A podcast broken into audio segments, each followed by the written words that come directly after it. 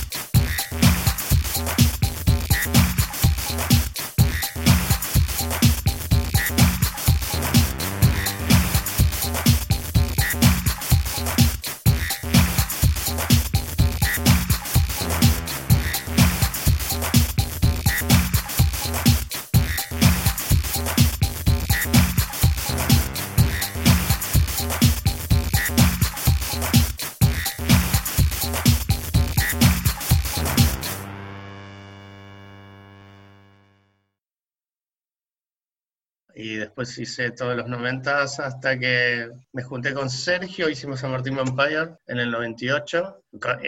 O sea, yo igual a Sergio lo conozco del 87, somos amigos de esa época. Pero bueno, habíamos sí eh, colaborado entre nosotros, pero nunca habíamos hecho una banda juntos. Y bueno, la historia de San Martín es bastante particular, porque es una banda muy, muy corta vida, pero bastante ruidosa, digamos.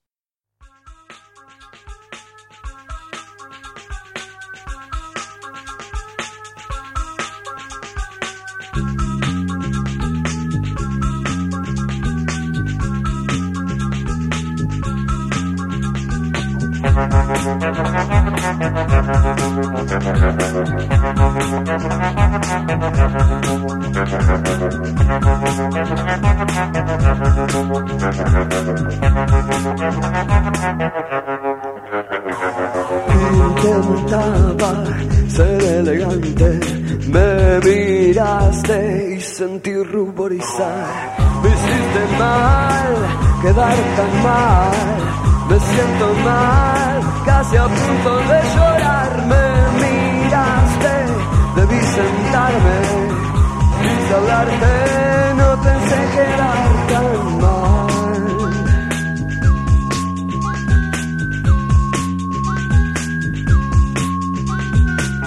Me siento mal,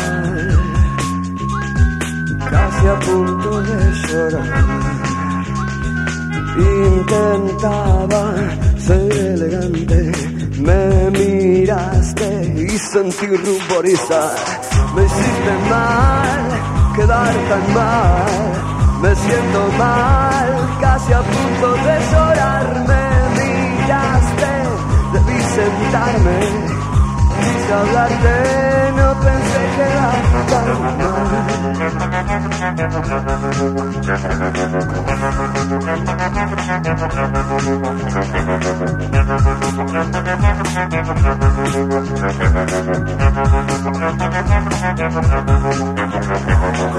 me hiciste mal, quedar tan mal, me siento mal, casi a punto de llorar, me miraste, debí sentarme, hablarte, no pensé quedar tan mal.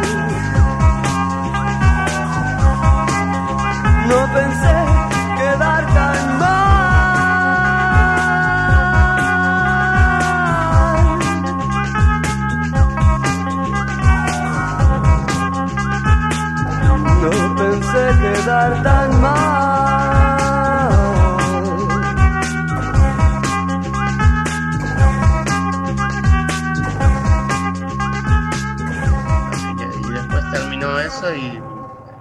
enganché con Adicta. Un año, el- San Martín Vampire, un poco más. Claro, bueno, duró seis meses. Nos formamos en junio y nos separamos en diciembre. Así que hicimos bastante ruido y eso desencadenó en Adicta y en Adicta después eh, yo seguí haciendo cosas con Audio Perú. Eh, después terminó Adicta, hice Maldonado con los chicos, mm, hice mi disco de RR que es yo solo con mis amigos. Bueno, un montón de cosas. En, en Adicta, más o menos, ¿cuándo fue el, o sea, el primer ensamble de Adicta, más o menos en qué año? ¿Fue el toque que terminó San Martín Vampires ahí en el 97? Sí, sí, sí. O sea, yo soy bastante inquieto y de una cosa salto a la otra rápido. No, Está muy bien. No me, no me quedo quieto, porque no me- ¿para qué? Si hay que hacer música con cualquiera, vamos, todo. Que sea, que, ven- que pase el que sigue. Em, en el 99, en el 98, hasta diciembre tocamos con San Martín. Y en marzo del 99 debutamos con Adicta en La Plata. Así que no pasó nada. Un, un toque, unos un meses. suspiro en, el- en los noventas. Pero Mirá, yo hice a mí me interesaba eso, que- tu participación en los noventas en general, porque no era que solo en Adicta hiciste cosas, sino como vos tra- transitaste musicalmente en los noventas hasta el principio a fin, o sea, Y la- antes. es que, que- que yo creo que las décadas empiezan cinco años antes. Los 90 empezaron en el 85 en el 87, para mí. Ujú. ¿ok? Porque la música que yo pensé, empecé a pensar en el 87-88, es la que estuvo bien ejecutarla en los noventas. ¿Me explico? O sea, me gustaba mucho el sónico de Seashore Mary Jane del 85, pero llegó a, la- a su máximo esplendor en los noventas, en los comienzos de los noventas. Y la música electrónica, el house del 87 que me encantaba, recién en el 95 explotó acá en Argentina. Así que es, es como, me gustó ser visionario un poco de ese sonido, me gustó verlo antes, no, no digo que soy, que yo lo hice antes, simplemente que lo vi, lo escuché, lo empecé a digerir, lo empecé a escuchar y obviamente lo produje. Pero em, en, en- en los 90 se- para mí explotaron en el 91, que empezamos a tocar ese tecnopop que nadie sospechaba que iba a ser tan popular, y después pasar al tecno rabioso, después hacer la música experimental de San Martín, y después terminé el año, porque el primer disco de Adicta se grabó en el 99, salió en el 2000, pero de Adicta como en tierra los 90, dice, bueno, che, hasta acá llegamos y abrimos parte, a- eh, la puerta para los dos- el tecnopop de los 2000, ¿no?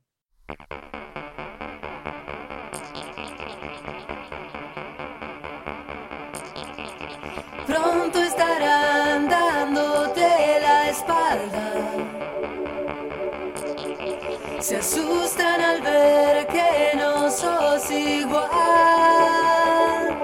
Cualquier rumbo te lleva.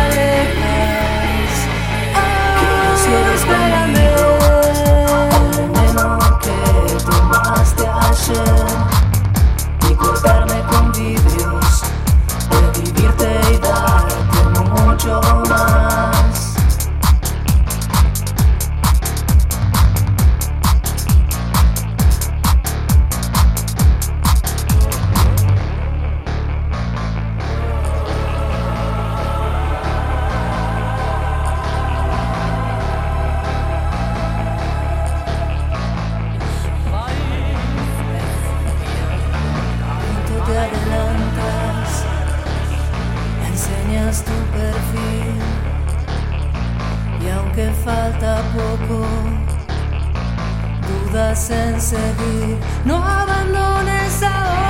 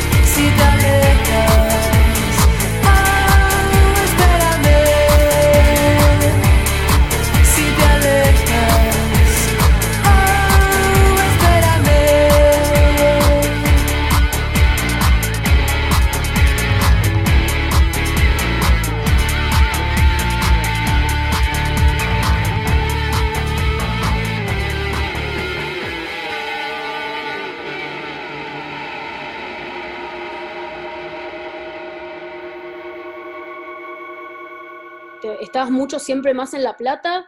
¿O Capital y La Plata No, no, vivía yendo y ya- viniendo?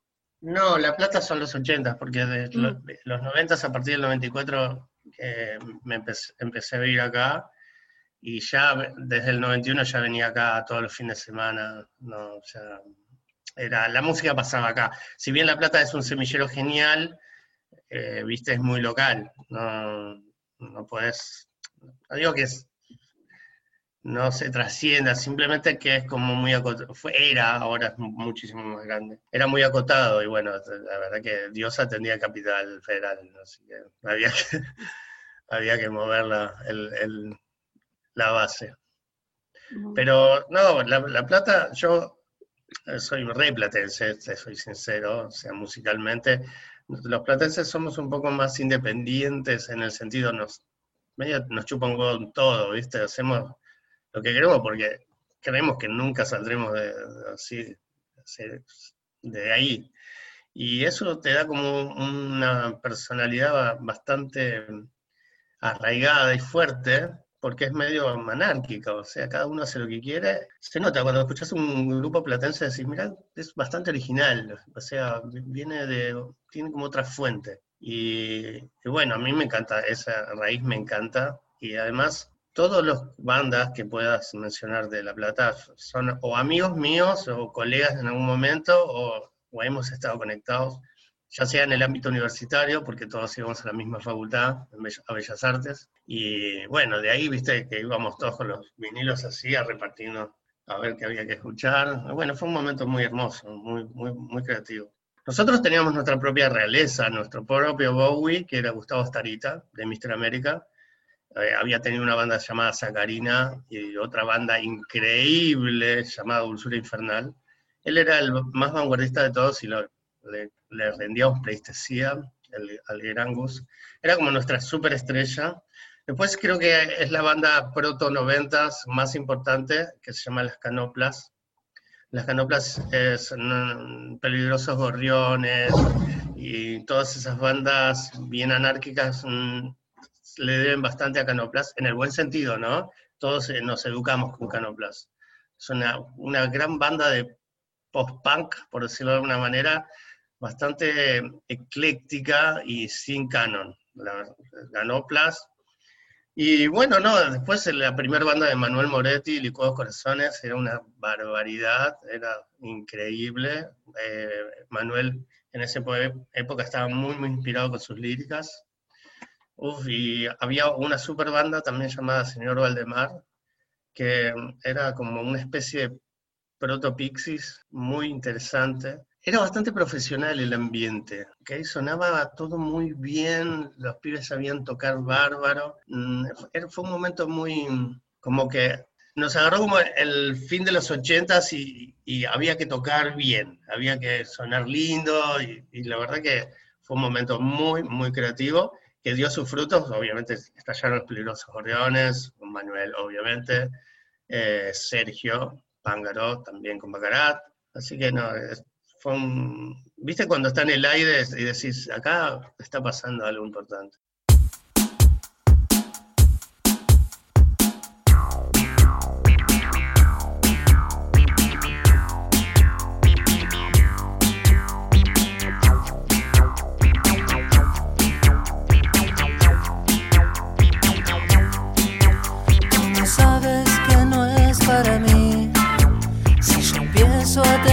Cuando cantas, no hay idioma del cual traducir lo que dice el colchón de tu cama.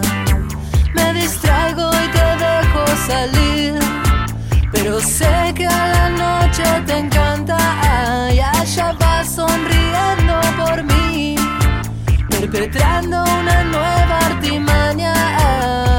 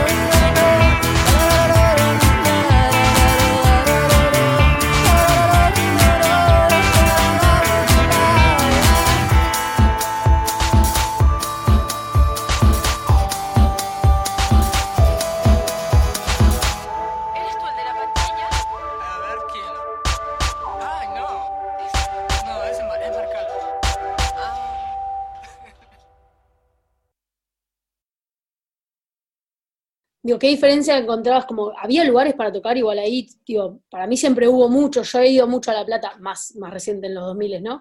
A ver bandas por el hecho de ir a La Plata a ver bandas.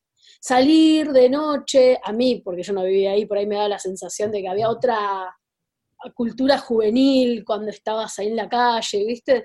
Como, como, ¿qué recordás de eso? ¿Qué bares o qué lugares a vos te gustaba ir a ver bandas o tocar?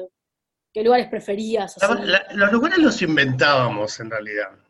La, Plata tiene dos ámbitos bastante diferentes. Los lugares son muy caretas, son muy eh, de club de rugby, así que no se podía tocar en esos lugares. Así que entonces los inventábamos. Por ejemplo, en el debut de Víctimas del Baile vimos un boliche vacío, rompimos el candado, entramos y nos dimos cuenta que había luz. Cuando había luz, dije, chau, esto es lo nuestro. Así que tomamos el lugar y debutamos ahí. Eh, y los inventamos, por ahí había una cancha de pádel, ¿entendés? O sea, íbamos a copado, che, podemos tocar ahí, ¿y ustedes quiénes son? Y somos las víctimas del baile. ¿Y qué hacen? ¿Cuánta gente me traen? Y no sé, 50, bueno, venga. Así, ¿viste? Hasta que un momento se profesionalizó un poco y después había dos bares eh, que fueron como disparadores de toda la tendencia noventera, que fueron el Tinto Bar y mm, el bar, que fueron como, ahí tocó desde, no sé, San Martín Vampire hasta Aterciopelados, así imagínate que era, wow, acá está pasando algo, y era un bar que se tocaba de lunes a lunes, increíble, increíble, con un, un sonido módico, el lugar era chiquito, pero tocaban todo, todo, todos los días tocaba una banda. Así que la entrada salió un peso peso y yo era el DJ del lugar. Así que seguro que escuchábamos buena música y veíamos bandas totalmente nuevas. Así que todo, todos los músicos platenses, todos pasaron por esos dos lugares, seguro. Bueno, había una banda acá que se llamaba Los Corrosivos, que no fue muy conocida, pero para mí fue como diciendo, wow, estos pibes eh, realmente están en otra, que es un sonido muy sónico, muy ruidoso, una banda que, que apadrinaba Melero, fue muy importante, eso es creo que a finales del 80, y después, la verdad, hay que ser sincero, todo cambió cuando aparecieron los brujos. Los brujos fue la primera banda como diciendo, chicos, vamos, todo lo demás quedó atrás, vamos otra vez. Nosotros con Fran Francisco tocaba en una banda llamada Voodoo, tocaba la batería, y fue a tocar de soporte de los brujos, que no los conocía todavía. Cuando volvió a La Plata me dijo, tenés que ir a ver a los brujos, No, no, podés. Vos no podés no ver a los brujos. Y fuimos a, un lugar en San Telmo a ver a los brujos y ahí cambió todo. La verdad cambió todo. Y ahí los invitamos a tocar a La Plata porque nosotros hacíamos nuestros propios shows, invitábamos siempre una banda de, de o sea, a Babasónicos. La primera vez que Babasónicos tocó La Plata lo llevé yo. Lo llevé yo, por, eh, le dije, bueno, mira, no te puedo prometer plata, solo te puedo pagar la nafta del bondi que ustedes se toman. Y los Babasónicos cayeron con, en un micro escolar naranja, em, y tocamos un lugar llamado La Rosa de Cobre, tocamos Víctimas del Valle, Peligrosos Gorrones y Babasónicos reventó, el lugar reventó, así, fue la primera, como empezaron los noventas ese día. Y otra vez tocaron los brujos en una plaza, y estaba toda la, todos los que queríamos tener una banda estábamos ahí, y muchos lo conseguimos, por suerte. Así que fue una conexión muy interesante. En La Plata pasaban muchas cosas que, y sobre todo, te han permitido esos lugares totalmente clandestinos que que no está, ahora no estarían habilitados ni a palos, porque eran unos tuburios con el, con el piso, escenario de, de cajón de, birra, ¿viste?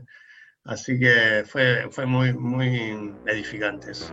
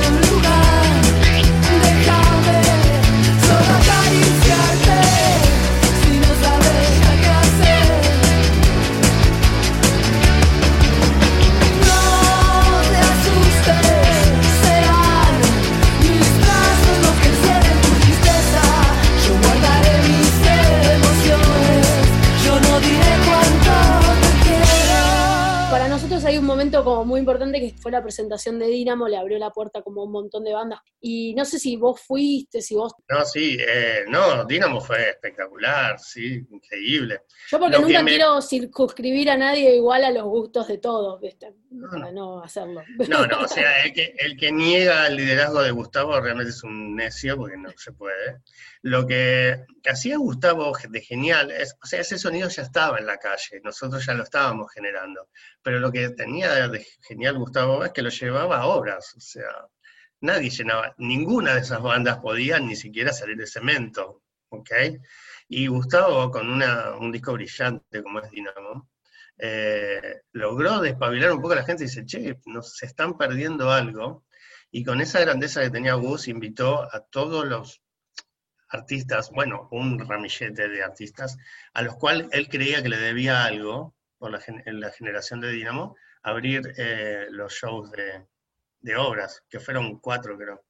Eh, no, yo no fui a esos shows, no, lo- no fui, porque yo ya trabajaba como DJ y para mí los fines de semana eran de trabajo. Así que mm, me perdí eso, pero sí, seguí Dinamo de cerca. Compramos el disco ni bien salió, o sea, a ver qué es lo que está pasando acá.